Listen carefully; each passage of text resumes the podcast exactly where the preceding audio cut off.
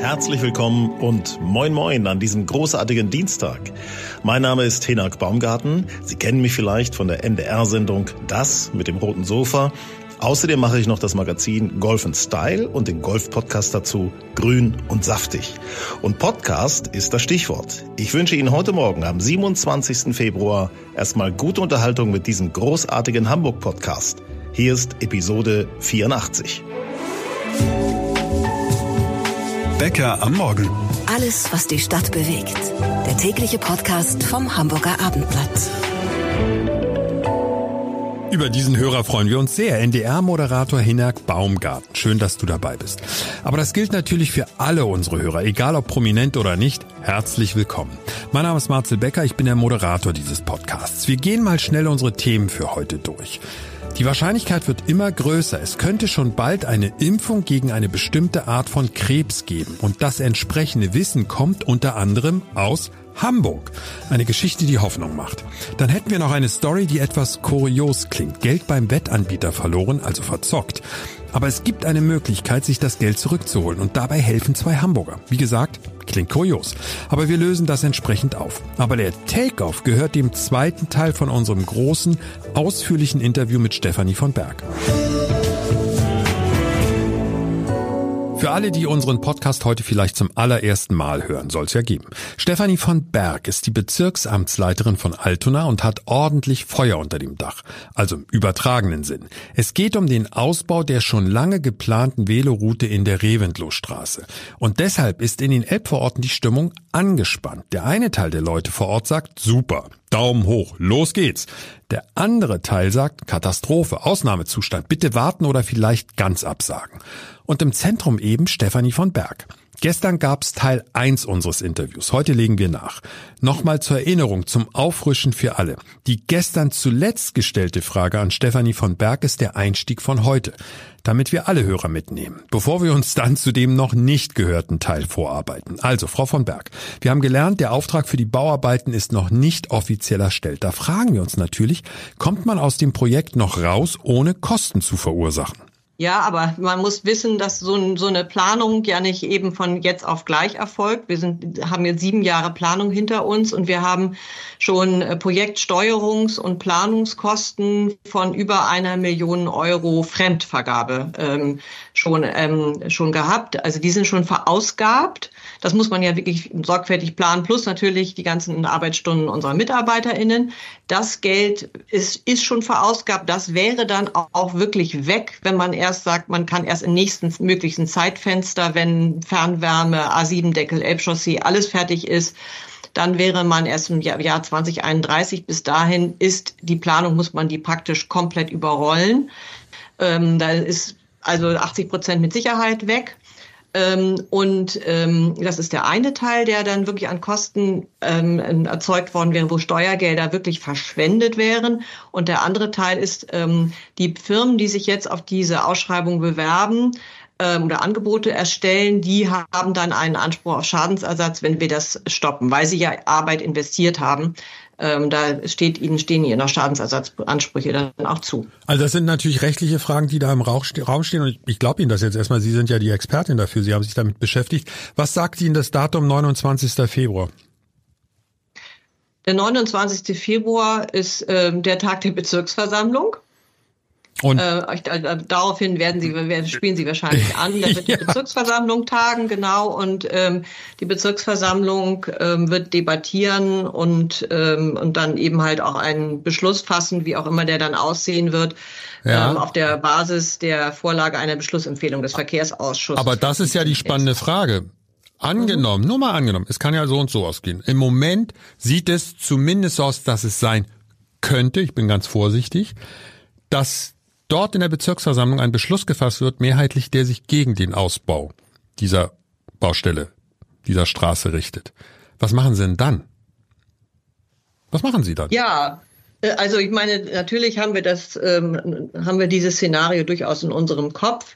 Ich möchte vielleicht mal vorwegschicken für, für diejenigen, die sich nicht damit so gut auskennen, was dem vorausgegangen ist, jetzt nicht in allem Detail. Die 20 Drucksachen, die wir dazu erstellt haben, die erspare ich mal. Glaube ich, ich Ihnen alles sofort. Sagen, das macht alles viel Arbeit. Aber noch mal, ja, was machen Sie dann? Nur, Ja, äh, nochmal, äh, weil ja, weil es, was wir dann machen und welches Szenario wir haben, hängt davon ab, was vorher passiert ist. Und wir haben vorab, wir haben eine sogenannte Schlussverschickung gehabt nach sieben Jahre Planungszeit, also sechs Jahren Planungszeit im Mai 23. Und das ist sozusagen unser Auftrag an die Verwaltung gewesen. Jetzt plant los. Ähm, das ist so, als ob man einem Bauherrn eine Baugenehmigung ausstellt. So, also so mal mhm. auf Mhm. Auf gut Deutsch. So, und deswegen ähm, haben wir das Geld verausgabt. Und jetzt ist die Geschichte, was machen wir jetzt als Verwaltung? Als zuverlässige, gute, ordnungsgemäße Verwaltung sind wir an die Landeshaushaltsordnung auf der einen Seite gebunden. Ich, wie jede andere Bezirksamtsleitung auch, sind an diese Landeshaushaltsordnung gebunden. Das heißt, wir müssen Steuerverschwendung vermeiden. Wir müssen bereits verausgabtes Geld ähm, muss dann auch, also es muss auch einen Sinn und Zweck haben. Wir dürfen kein Geld verschwenden. Das ist ja auch richtig. Ja, das gut. ist ja logisch. Aller Gelder. Ja, so, klar. Das ist das eine. Und das andere ist, dass wir einen Senatsbeschluss haben. Das Veloroutenprogramm des mhm. Senates ist durch viele Drucksachen mhm. äh, hinterlegt und ähm, deswegen sind wir auch daran gebunden. Und ähm, das, äh, dieses Szenario, wenn der Beschluss, dann müssen wir uns den Beschluss natürlich angucken. Die genau, das wissen wir ja noch nicht. Das kann sich manchmal in der Sitzung auch noch mal ändern dann müssen wir zusammen mit, mit, mit den JuristInnen prüfen, äh, wie wir damit umgehen. Da hat, da will ich auch deutlich sagen, das hat überhaupt nichts mit meinen Überzeugungen zu tun. Natürlich bin ich, wäre ja gelogen, nicht zu sagen, ich bin auch passionierte Radfahrerin. Aber ich sage Ihnen ganz ehrlich, hier und heute, ich würde genau so auch agieren, wenn es um eine reine Automaßnahme gehen würde. Das glaube ich Ihnen sogar. Es geht nicht um meine Überzeugung, es geht nicht um meine Überzeugung, sondern es geht darum, was ich als Verwaltungschefin machen muss. Das ist meine Pflicht. Daran bin ja. ich gebunden. So, und wenn ich jetzt höre, die Bürger, dann muss ich Ihnen ja, wirklich sagen, Bürger, wenn ja. Sie beim Hauptausschuss gewesen wären, hätten Sie gesehen, es gibt auch ganz viele andere. Es mhm. gab, da waren da 150 Leute. Ich würde mal sagen, die eine Hälfte waren die, die Baumaßnahme doof finden. Ähm, und die andere Hälfte waren die, die wirklich ähm, lange applaudiert haben, die auch mir, meinem Redebeitrag lange applaudiert haben. Ich hab, habe ich auch dem Abendblatt entnommen. Genau. Und das muss man auch sagen. Für wen, ne? Also, äh, wer sind die Bürger? Ja. Ähm, oder die BürgerInnen. Und ähm, dann, Verwaltung darf nicht, ne? also ähm, muss ja gucken, wir müssen immer auf Interessensausgleich am Ende. Ja, aber Frau von Berg, wie wollen Sie aus der Kiste rauskommen? Ja ja. Ihr Problem ist doch, wie kommen Sie aus der Nummer jetzt raus, wenn sich das so zuspitzt? Und wir wissen doch aus allen Diskussionen, die wir im Moment führen, es ist ja nur schwarz oder weiß. Also heutzutage ist es ja so zugespitzt, es ist so anstrengend und so nervig, allein schon im Freundes- und Familienkreis politische Diskussionen zu führen. Es gibt immer nur die eine Seite und die andere Seite und beide Seiten denken, die andere ist doof. So, so stellt sich das ja im Moment dar. Sie mhm. in Ihrem Job sind nun aber in Anführungszeichen, sage ich, die Leidtragende. Also sie haben sich das Amt freiwillig ausgesucht, wurden ja nicht gezwungen, es zu machen. Aber wie wollen Sie denn aus der, der Nummer rauskommen, dass die Stimmung, Sie haben selber jetzt zumindest ist konstatiert, die Stimmung ist geteilt. Das waren jetzt Ihre Worte eben, diese 150 Leute, die mhm. dort bei, bei, diesem, bei dieser Veranstaltung dabei waren. Das, das ist ja schon heftig. Warum kommen wir nicht mehr dazu, einen Kompromiss zu finden, gemeinsam zu sagen, da gibt's eine Lösung. Vielleicht haben Sie da eine Idee, dann, dann wäre es, glaube ich, eine gute Gelegenheit, die zu äußern. Oder sagen Sie nein, wir müssen das so eins zu eins durchziehen, wie es ursprünglich geplant wurde. Da gibt es kein Vertun. Ja, es ist ähm, es ist so, dass ähm, es keinen Sinn macht, nur das nur einen Teil davon zu bauen, nur 200 Meter oder was weiß ich. Ähm, das macht einfach verkehrsplanerisch keinen Sinn. Das macht auch keinen Sinn, was das Thema Verausgabung anbelangt. Und ich sage noch einmal, wir sind es gab die Schlussverschickung, die endgültige Genehmigung oder der, der Auftrag an uns Verwaltung loszulegen. Auf des, dieser Basis haben wir geplant. Es macht keinen Sinn, nur, nur ein bisschen was zu machen. Was wir getan äh, oder was wir ja anbieten, ist, obwohl ich wirklich ähm, nochmal sagen muss, die Waldstraße ist immer erreichbar. Ähm, ich war ja auch vor Ort. Ähm, ich war ja nicht das erste Mal dort vor Ort. Wir haben gesagt, äh, wir würden, wir stellen Schilder auf als Verwaltung, so nach dem Motto, hier geht's zur Weidstraße, damit alle auch ihren Weg dorthin finden. Überhaupt haben wir eine ausgezeichnete Website dazu, wo alle sich informieren können, wie komme ich von A nach B. Außerdem bieten wir auch für die ähm, Waldstraße an, ähm, dass wir das eine Stunde kostenfrei geparkt werden kann. Sonst ist das ja im Rahmen der Parkraumbewirtschaftung. Darüber werden wir uns noch, ähm, haben wir uns auch schon mit dem Verkehrssenator unterhalten. Und wir werden, ähm, ich biete auch gerne an, mit unserer Wirtschaftsförderung auch nochmal vor Ort zu sein, um einfach langfristig auch die Waldstraße ähm, gemeinsam die Waldstraße so zu entwickeln, weil es eigentlich eine tolle, wirklich eine tolle Einkaufsstraße ist, ähm, der ich auch wirklich von Herzen wünsche, dass sie Bestand hat. Auch die Handelskammer würde ich, habe ich schon angesprochen, dass sie mit ins Boot geholt wird und wir da wirklich gute Konzepte entwickeln. Aber Kompromisse baulicher Art kann ich tatsächlich nicht anbieten. Okay, klare Worte und dafür, dafür sind Sie, glaube ich, auch bekannt tatsächlich. Und ich finde es ja nochmal, ich finde es ja gut, wenn Politiker auch sagt, äh, nur weil hier öffentlicher Druck ist, äh, das heißt ja nicht, dass ich gleich umfalle. Also äh, gestehe ich Ihnen alles zu. Nochmal zum Schluss jetzt eine Frage der baulichen Veränderung und der Zukunft, die für diesen Bereich, die, die Zukunft, wie sieht die für diesen Bereich aus? Gibt es demnächst vielleicht noch eine Baustelle? Also ich, Sie wissen, auf was ich anspiele. Ich sage es auch ganz offen gleich, nicht, dass es sich wie eine Fangfrage anhört. Ich spiele auf die Ebertallee an. Geht's da weiter mit ähnlichen Bauarbeiten demnächst? Ja, die Ebertallee äh, ist natürlich auch, wird auch. Ähm, also das ist direkt die werden. Fortführung der Reventlow-Straße. Mhm. Damit alle, die es nicht kennen, sich das vorstellen können, dann ist genau. die Waldstraße von oben und von unten sozusagen eingezäunt. Ja, aus, äh, aus anderen Gründen die Ebertallee, aber die Ebertallee ist sicherlich ist ja wie, wie, wie ganz Hamburg. Es gibt natürlich überall Baustellen es, ähm, und auch die Ebertallee wird eine dieser Baustellen sein. Ab wann? Das ist so. Das weiß ich jetzt nicht aus dem Kopf, muss ich mir nochmal an die genaue Baustellenplanung angucken. Aber wir haben, ich wollte aber nochmal deutlich sagen, dass wir jetzt diese Maßnahme Veloroute 1, Reventlow-Straße, abgestimmt haben. Wir haben es wirklich koordiniert, auch lange schon koordiniert. Deswegen ruht, ruht übrigens die Baumaßnahme an der Elbchaussee gerade. Damit wir, weil wir gesagt haben, wir haben die Fernwärme, die großen Maßnahme Fernwärme, die große Maßnahme ähm, A7-Deckel.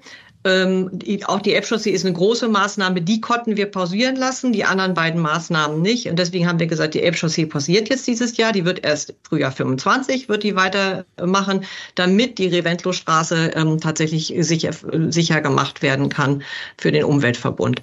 Also wir machen das nicht ad hoc und auch wir gucken mal, sondern wir haben, das ist sehr, sehr langfristig geplant geplant und das kann man auch auf unseren Baustellenseiten. Wir sind der einzige Bezirk, der so eine Seite hat, die hervorragend gepflegt ist und sehr, sehr gute Informationen hat. Äh, da kann man sehen, dass das wirklich äh, gut eingefügt ist und wir da auch immer mit den Leitungsarbeitsunternehmen zum Beispiel auch ähm, äh, in, in Kontakt sind. Und ähm, das ist schon alles sehr, sehr, sehr gut durchdacht. Ich gestehe Ihnen das auch alles zu. Also von meiner Seite aus sage ich jetzt einfach mal, das klingt alles danach, als wenn Sie sich extrem viel Gedanken gemacht haben. Und ich glaube, das würde mich jetzt, also wenn ich an Ihrer Stelle wäre, auch persönlich unfassbar frusten, dass das dann sich jetzt zu so einem aus, wo man sagt, Leute, wir haben darüber hunderttausendmal gesprochen, ihr kanntet alles, ihr wusstet das. Liebe Politiker übrigens von, von den anderen Parteien, die ihr plötzlich dagegen seid, was ist denn da bei euch los, kann ich alles nachvollziehen. Aber wenn ich mir jetzt vorstelle, dass die Straße, die von oben sozusagen zur Waldstraße führt, eben bisher haben wir über die Straße gesprochen, die von unten zur Waldstraße führt, wer sich das bei Google Maps mal genau anguckt, da haben Sie doch den nächsten Streit garantiert am Hals. Also wenn Sie da möglicherweise in diesem Jahr da auch noch bauen oder im nächsten Jahr, das wird ja nicht aufhören. Das ist doch jetzt mal eine Perspektivaussage, die stimmt, oder? Sicherlich. Also jede Baustelle ist ja auch eine Beeinträchtigung. Und ich kann das auch durchaus verstehen, dass die Menschen gefrustet sind. Das ist, ne, also wir, wir haben es ja bei uns, bei, bei uns vor der Haustür im, Rathaus, ne? Die, die, die Max-Brauer-Allee, die Luise-Schröder-Straße und auch noch die Königs, äh, Königsstraße. Alle werden, werden gebaut. Das ist natürlich wahnsinnig frustig und laut und man denkt, wie kommst du jetzt von links nach rechts und wann fährt der Bus denn wieder jetzt oder mit dem Auto? Kann ich alles gut verstehen und sicherlich wird jede Baustelle auch zu Ärger führen. Darauf muss man sich einstellen und wir versuchen mit groß, dem mit größten möglicher Sachlichkeit und Transparenz zu begegnen, damit die Menschen ähm, tatsächlich ein bisschen äh, weniger Frust haben. Okay, da sind vielleicht nicht alle, aber doch sehr viele Argumente ausgetauscht. Und der Standpunkt von Bezirksamtsleiterin Stefanie von Berg ist klar geworden. Spielen wir den Ball an unsere Lokalreporterin Kati Krause weiter. Kati hat eben mitgehört und kennt auch Teil 1 des Interviews. Was sagst du? Du steckst in diesem Thema so tief drin wie kein anderer Journalist bzw. Journalistin. Wie bewertest du das Gesagte bzw. die Argumente von Stefanie von Berg? Die Argumente waren jetzt für mich nicht unbedingt neu. Die sind gleichbleibend, die sie dann in einer gewissen Stärke vorträgt und in, einer bestimmten Überzeugungskraft, die sie ja hat. Ähm, es gibt so bestimmte Punkte, glaube ich, bei denen man durchaus, also die Kritiker das wieder ähm, in Frage stellen würden. Ich glaube, ein Punkt, den ich zum Beispiel immer ein bisschen schwierig finde, der mir zu dünn oder zu wenig rüberkommt, ist diese Frage mit dieser, mit dieser Finanzierung, auf der sie sich ja auch ihre ganze Argumentation stützt. Also was heißt, wie viel Geld ist jetzt zu welchem Zeitpunkt eigentlich wirklich ausgegeben worden? Also mir erscheint das sehr viel, eine Million an Fremdausgaben. Und dann kommt ja noch plus, sagt sie, das Geld hinzu, was sozusagen die Mitarbeiter ähm, an internen Leistungen erbracht haben. Bei einem Gesamtvolumen von 4,5 scheint mir das sehr viel. Aber da, da bin ich ja nicht die Einzige, die da sozusagen fragt, äh, wie viel Geld und wo ist das eigentlich geflossen. Und auch diese Schadensersatzgeschichte, ähm, wann ist Schadensersatz äh, sozusagen zu zahlen oder kommt das überhaupt zum Tragen? Würde eine Firma, die sich auf sowas beworben hat, wirklich dann Schadensersatz beanspruchen dafür, dass sie selbst sozusagen einen, einen Auftrag ähm, sich drum beworben hat? Ist sowas schon mal vorgekommen? Das, das ist so ein bisschen, wo ich sage, da müsste es vielleicht noch ein bisschen detaillierter werden.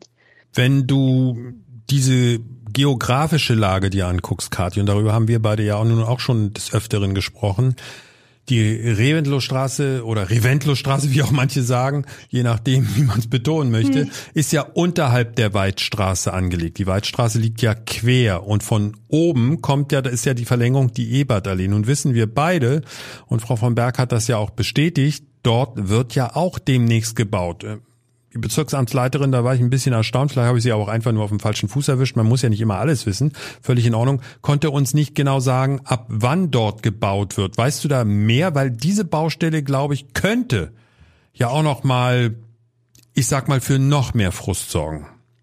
Äh, ich kann das durchaus verstehen, dass sie das nicht sofort wusste, wenn man den Überblick bei den vielen Baustellen in dieser Gegend durchaus verlieren kann. Ich glaube, es ist tatsächlich auch nicht ganz fest. Also meiner Meinung nach ist es für, für Mitte 2025 im Gespräch oder in der Abstimmung, dass dort eine Sperrung mit ähm, Umbauarbeiten geplant ist. Aber das ist, glaube ich, noch nicht zu, zu 100 Prozent festgezurrt. Deswegen ist es auch verständlich, dass sie da jetzt keinen Zeitplan für hat. Aber wie gesagt, wenn du eine Karte machen würdest, wo ist jetzt wo welche Baustelle und wann hört die eigentlich wieder auf oder wo wird wieder was aufgerissen, das ist ja nicht umsonst, dass es äh, im Bezirk Alt und eine ganze Internetseite zu den verschiedenen Baustellenmaßnahmen gibt.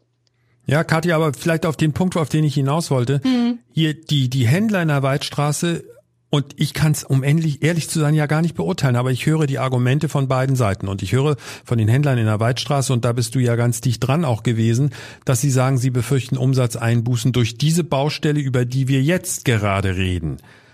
Das hm. dramatisiert sich ja dann nochmal oder potenziert sich, ist besser ausgedrückt, potenziert sich nochmal dramatisch diese Einbußen, wenn auch von, von der anderen Seite dann auch genau diese Baumaßnahmen äh, stattfinden, vor denen sie jetzt so eine Angst haben. Also grundsätzlich kann ich zwar, also erstmal, es sind nicht immer nur, das wird ja immer gern gemacht, sich nur auf diese Weitstraßen und die Kaufleute. Es gab durchaus in diesen Sitzungen ja auch ähm, Anwohner. Ich glaube, da muss man mal so ein bisschen vorsichtig sein, dass man sich da nicht zu sehr auf so eine Gruppe spezialisiert. Ich habe schon das Gefühl, da waren größere Gruppe an Menschen, die diese Baumaßnahmen aus verschiedensten Gründen kritisiert, aber eben auch Befürworter aus verschiedenen Gründen ob die Leute nun alle mit ihrem Auto oder Fahrrad, ob es da jetzt ähm, Erhebungen zu gibt, die einen sagen, ja, mit dem Fahrrad kommen doch die Leute genauso in die Reventlow-Straße. Auch das nochmal, ne, es ist ja auch niemand gegen den Ausbau der Straße grundsätzlich, sondern nur um den, gegen den Zeitpunkt. Die, die Leute, die da jetzt sehr kritisch sind, sagen, zu jetzigen Zeitpunkt bitte nicht. Macht es doch bitte ein, zwei Jahre später. Uns geht es jetzt besonders schlecht. Wir haben jetzt so viele Baustellen vor der Tür wir können jetzt nicht mehr. Das ist aber auch nur das, was, ne, ich gebe wieder, was mhm. sozusagen diese Gruppe sagt. Ich persönlich kann nicht sagen, ob die meisten Menschen, na gut, du kannst sehen, dass Leute mit dem Fahrrad in die Waldstraße fahren, die gerne ein Eis essen, das sieht man durchaus, aber natürlich größere Einkäufe, die dann, was weiß ich, sich wieder auf den Einzelhandel dort, das ist dann meistens eben, ja, dann noch mit Pkw, ne? Das ist eben oft so. Ja, Fährt ja auch kein Bus dort. Nee. Also die S-Bahn hast du da noch, aber von da aus weiter geht es dann meistens ja wieder mit dem Auto. Ne? Kathi, nun ist es ja dieses Ringen um eine mögliche Lösung, um einen Kompromiss. Und wenn ich dich jetzt äh, höre mit deinem Argument, dass du sagst, na ja, eigentlich geht's den meisten, so wie du es wahrgenommen hast, eher nur darum zu sagen, die Baumaßnahmen, okay, nehmen wir hin, aber bitte etwas später, dann würde ich ja spontan immer sagen, naja, also wenn das die Lösung ist, dann bitte einigt euch doch darauf. Aber das hat Frau von Berg ja auch ausgeschlossen. Also ja, aber sie hat ja Argumente genannt. Ne? Also sie hat ja durchaus schlüssige Argumente, warum sie sagt, dass sie der Meinung ist, es müsste jetzt passieren. Es gibt auf der anderen Seite schlüssige Argumente, warum Menschen sagen, bitte jetzt nicht. Und jetzt äh, gibt es eben diesen Streit. Ich teile die Ansicht, dass es doch eigentlich immer eine Möglichkeit geben müsste, einen, einen Kompromiss zu finden. Ähm, oder zumindest sich mal an einen Tisch zusammenzusetzen und wenn sich mehrere kluge Köpfe Gedanken darüber machen, dass man dann auch eine Lösung findet. Danke an Kati Krause, Abendblatt Lokalreporterin. Ich würde sagen, um das Bild zu vervollständigen, sollten wir auch einmal die andere Seite hören. Sprich einen Kritiker der geplanten Maßnahmen. Und so wird's kommen. Nämlich schon morgen bei uns im Interview der Geschäftsführer vom Glasmeier Rewe in der Weidstraße, Christian Kicker. Jeder von uns hat wahrscheinlich schon mal einen geliebten Menschen an Krebs verloren oder er kennt eine entsprechende niederschmetternde Geschichte aus seinem Freundeskreis. Allein die Diagnose Krebs ist furchtbar. Für die Betroffenen sowieso, aber auch für die Angehörigen und engsten Vertrauten. Ich würde sagen, das ist wahrscheinlich der größte Menschheitstraum. Wir besiegen den Krebs.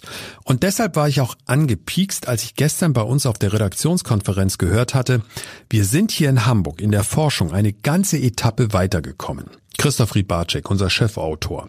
Du hast dich mit diesem Fall ausführlich beschäftigt. Was passiert hier gerade Aufregendes in unserer Stadt? Ja, man muss da sehr vorsichtig sein, wenn man große Hoffnung weckt. Aber das ist tatsächlich ein Riesenschritt in die Zukunft der Krebstherapie. Beide Weltmarktführer, also BioNTech und Moderna, machen Studien in Hamburg mit Hamburger Ärztinnen und Ärzten, mit Forschern und vor allen Dingen mit Patienten. Um die geht es.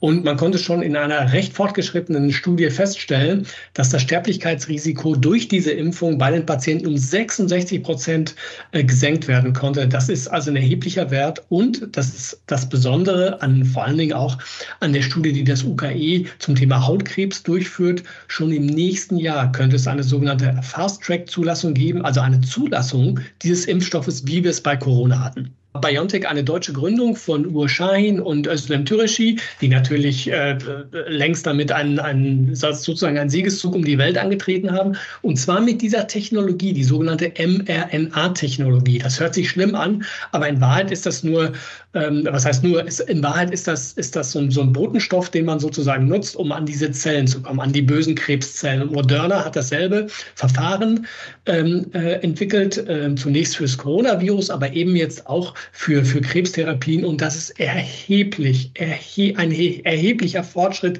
gegenüber dem, was man äh, bislang hatte. Und darauf ruhen nun tatsächlich die großen Hoffnungen. Christoph, du hast natürlich auch völlig recht. Wir müssen sehr vorsichtig sein mit, wenn, wenn wir jetzt Hoffnung erwecken im Kampf gegen Krebs. Wir alle kennen diese Überschriften und dann ist da oft nichts dahinter. Für wen kommt denn das jetzt überhaupt tatsächlich in Frage, wenn ich dich richtig verstehe? Es geht um Patienten, die schon Krebs hatten und es geht darum, dafür zu sorgen, dass der Krebs nicht zurückkommt, korrekt? Ja, das ist der Punkt. Hier geht es vor allen Dingen um die Patienten, die schon betroffen sind. Bei denen ist es ja so, wenn beispielsweise ein Krebs durch eine Operation entfernt werden kann, hat man immer die Angst. Jeder Krebspatient hat die Angst, er kommt zurück. Und mit dieser Impfung ist es möglich, das Risiko einer Rückkehr des Krebses erheblich zu senken. Das ist das, was die ersten Zahlen zeigen. Und ich habe selten Hamburger Professoren gesehen, wie Professor Gebhardt vom UKE oder Professor Arnold von Asklepios, die auch so positiv gestimmt waren, dass es möglich sein kann, da äh, ein Überleben von Patienten zu sichern. Gibt es denn jetzt eine Möglichkeit, dass ich dort mich bewerbe sozusagen und sage, ich will Teil dieser Untersuchung, dieser Studie sein? Ja, das ist möglich für, für Krebspatienten. Die sollten sich an das Klepios oder das UKE wenden und fragen, ob sie an dieser sogenannten Phase 3 Studie teilnehmen können. Phase 3 Studie bedeutet, das ist die letzte Studie vor der Zulassung. Wenn es hier positive Ergebnisse gibt, werden diese Impfstoffe zugelassen. Ob nun von der Europäischen Arzneimittelbehörde oder von der amerikanischen äh, FDA, das ist dann noch die Frage.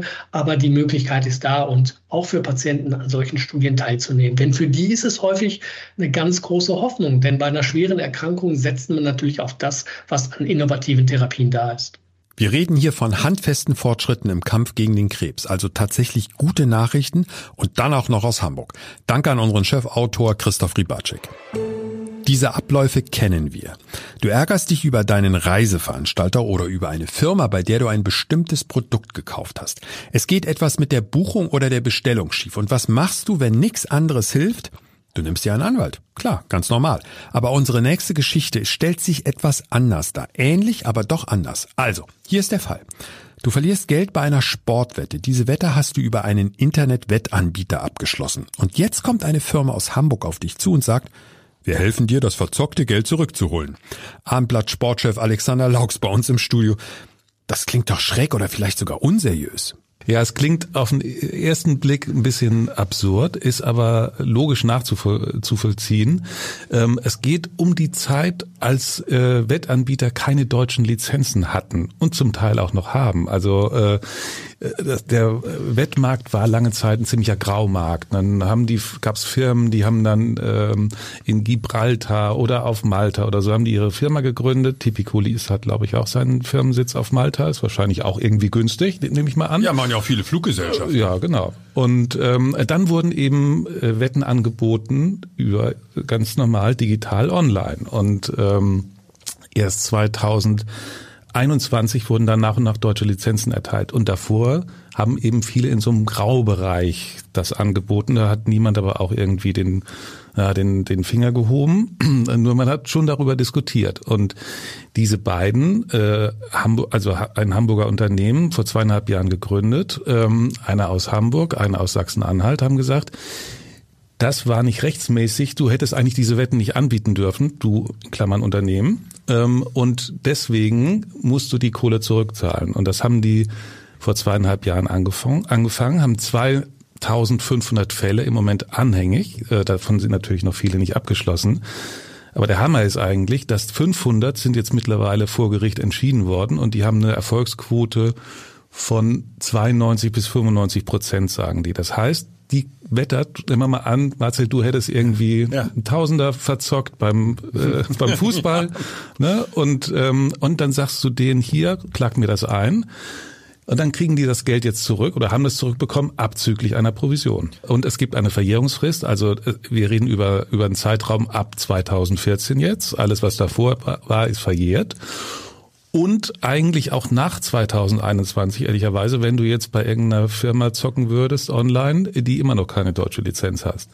Du könntest im theoretischen Fall, könntest du jetzt einen Tausender verspielen bei irgendeinem windigen ja. Unternehmen und könntest dir dann zumindest einen Großteil wieder zurückholen. Ja. Ne? Also Gewinn machst du dann trotzdem nicht, aber, aber der Verlust ist etwas geringer. Ja. Spannend ist es aber auch, welche Auswirkungen das hat, wenn die jetzt dauerhaft, das gibt jetzt im Anfang März, am 7. März gibt es jetzt einen, ähm, einen Prozess vor dem Bundesgerichtshof. Da wird ein Fall auf höchster richterlicher Ebene entschieden. Da haben die zweimal nicht recht bekommen, aus verschiedenen Gründen.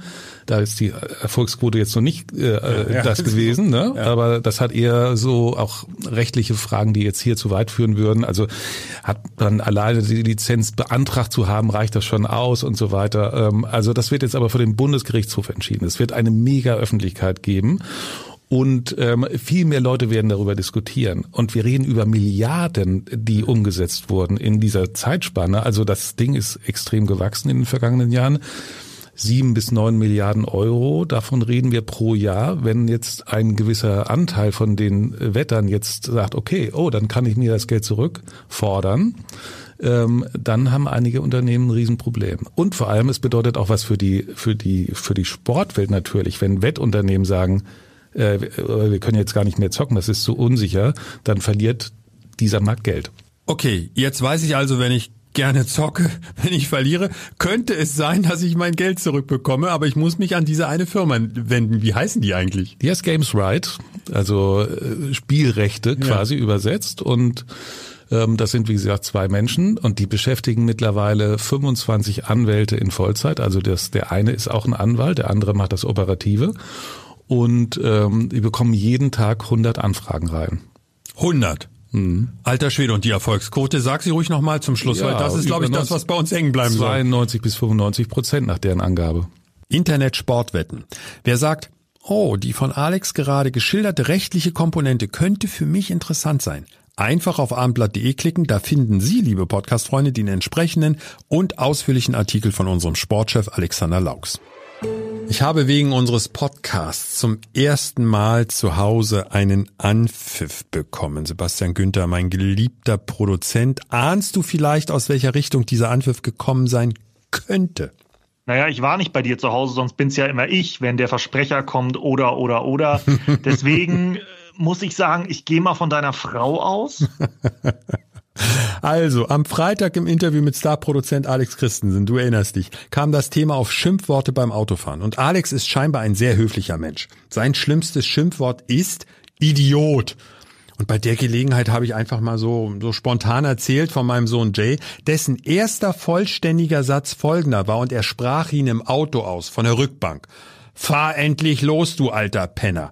Mein Fehler an der Geschichte war jetzt nicht, dass ich das erzählt habe, sondern ich habe gesagt, und oh, das war so mit vier oder fünf Jahren. Und da hat mich die Mutter meines Sohns, also meine geliebte Ehefrau Sandra, doch mit leichter Empörung darauf aufmerksam gemacht, dass unser Kind durchaus schon mit einem Jahr sprechen konnte. Und diesen legendären, vollständigen, grammatikalisch korrekten Satz hatte er, hätte er mit anderthalb Jahren ausgesprochen. Ich bitte also bei meiner Familie hier und jetzt offiziell um Entschuldigung, dass ich das mit den Jahren so ein bisschen durcheinander gebracht habe. Aber, aber, ich möchte doch erwähnen, Sebastian, von wem hatte er diesen Satz? Fahr endlich los, du alter Penner? Naja, von dir kann es nicht sein. Du bist ja die Höflichkeit in Person. Oh. Aber ich habe ja mit deiner Frau, mit deiner geliebten Ehefrau Sandra bei Klassikradio lang und gern zusammengearbeitet und ich erinnere mich an die leichte Wut, wenn zum Beispiel die Technik nicht funktioniert hat. Kann ich mir gar nicht Deswegen vorstellen. gehe ich davon aus, es kam von deiner Frau? Ja, richtig. Also dieser kleine Anwesen, sie hat es sehr charmant gesagt. Aber sie hatte ja auch recht. Sie hatte ja auch völlig recht. Deswegen, also ich möchte das an dieser Stelle einmal ausgedrückt haben, mein Bedauern. Ich bin in diese Woche also gestern am Montag mit einem Anpfiff gestartet. Wie ist es dir gestern ergangen?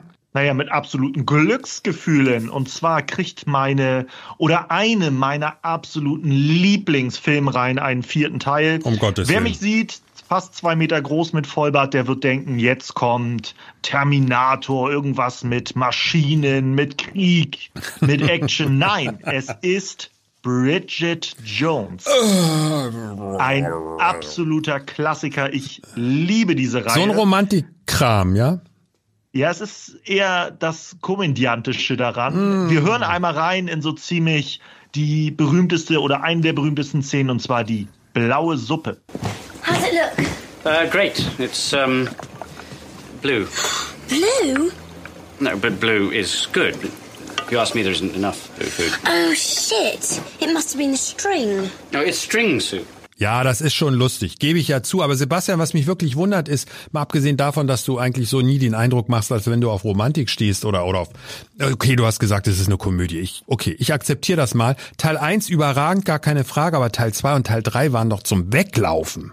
Da merkt man wieder deine wenige Ahnung von Filmkunst. Teil 2 ein Meisterwerk. Teil 3 gebe ich dir recht, der war nicht so super. Aber Teil 4 wird Oscar-reif.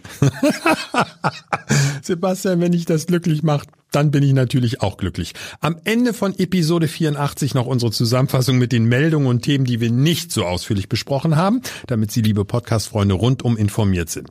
Marcel und Sebastian, der Oberromantiker, sagen bis morgen und bye bye. Der Hamburg Nachrichtenüberblick bei Becker am Morgen. Ich bin Holger Dilk. Schönen guten Morgen. Der Hamburger Hafen legt heute die Umschlagszahlen für das vergangene Jahr vor. Die bereits veröffentlichten Zahlen von Januar bis September 2023 deuten bereits auf einen erneuten Rückgang beim Containerumschlag hin. Da schlugen die Unternehmen der Hafenwirtschaft rund 5,8 Millionen Standardcontainer um. Das waren über 7 Prozent weniger als im Vorjahreszeitraum. In einem Prozess um den Schmuggel von über zwei Tonnen Kokain hat das Landgericht Hamburg zwei Männer zu elf bzw. sieben Jahren Haft verurteilt. Das Gericht sah es als erwiesen an, dass die beiden die Drogen von Peru über Hamburg in die Niederlande schmuggeln wollten.